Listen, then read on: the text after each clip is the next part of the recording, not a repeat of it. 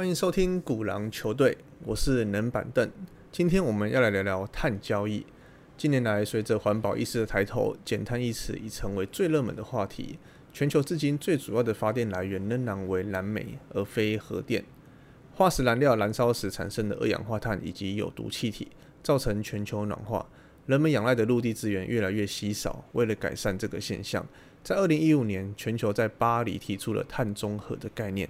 碳中和主要有两种做法，第一种是产生多少的二氧化碳就必须减少多少的排放量，呃，比如说植树啊、造林吸收这个二氧化碳。那简易的来说呢，就是制造多少的垃圾就把多少的垃圾给吃下去。第二种是碳权交易，世界上最早的碳交易市场为欧盟碳排交易体系，从二零零五年至今有了十六年的时间。如果说以规模最大来讲的话，是今年七月十六日在中国上市的碳交易市场，开市第一天成交额就达到三千两百万美元。碳交易正确的名称为碳排放权，指的是核正减排量，英文缩写为 CER，为碳市场的交易标的。一单位的 CER 为每公吨二氧化碳的当量减少。政府每年会制定排放配额给企业。如果说企业将配额用完的话，则无法再向大气排放二氧化碳。如果强行排放的企业将会受到巨额的罚款。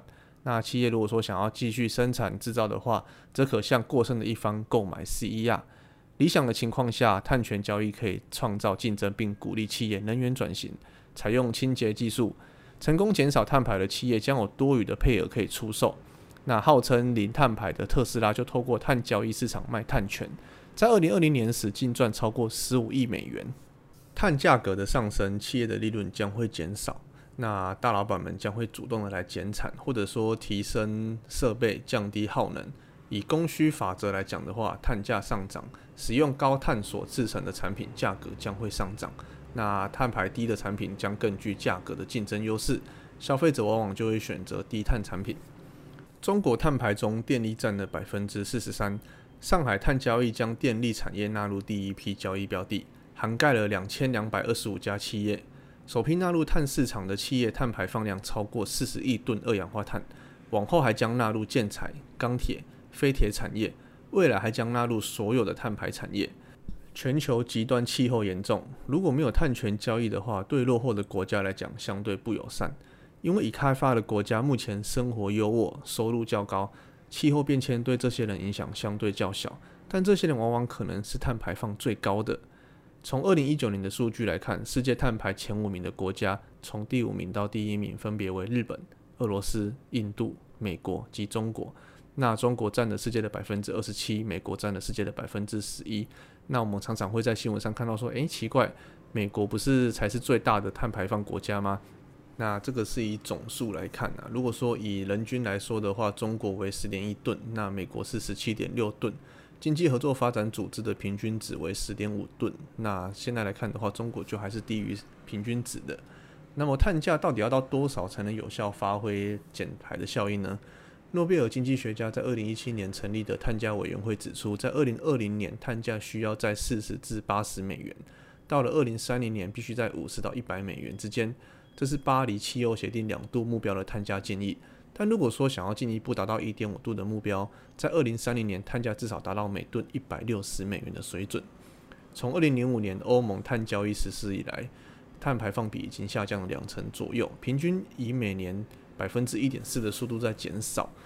欧盟的碳排和石油产量减少百分之三十，电力转向再生能源占比达了百分之六十，已经超过煤炭跟核能。作为绿色经济的领头羊，欧盟碳价在今年七月十四日的价格为每吨六十三美元。相较之下，中国碳市场第一天开盘价为七点四一美元，预估整体趋势是向上的。根据中国碳论坛发布二零二零中国碳价调查，到了二零二五年，中国碳排价将持续上涨，达到十点九五美元的价位。目前中国碳排达一百四十亿吨。如果说以二零二五年有近四成的碳排纳入市场来看，保守估计，中国碳排市场的规模等于整体欧盟的总量。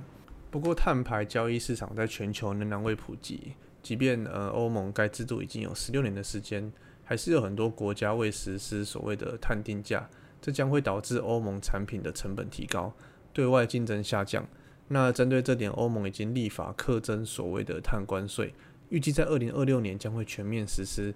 影响最大的可能就是高耗能的产业，比如说钢铁或水泥。那连日本及美国最终也会跟进，对最不积极减碳的国家课征碳关税，这将会加速全球碳中和的目标。巴黎协议计划上是以二零五零年至二一零零年达到全球的碳中和，而中国在二零二零年九月签署协议，争取在二零三零年达到碳峰值，到了二零六零年达到碳中和。嗯，也就是说，中国在二零三零年之后，碳排将会指数的下降。但今年在缺能源的情况下，英国也被逼着要重启火力发电。这时候的绿色经济会不会又被暂时搁置一旁呢？毕竟肚子饿了，谁还管你有没有养生？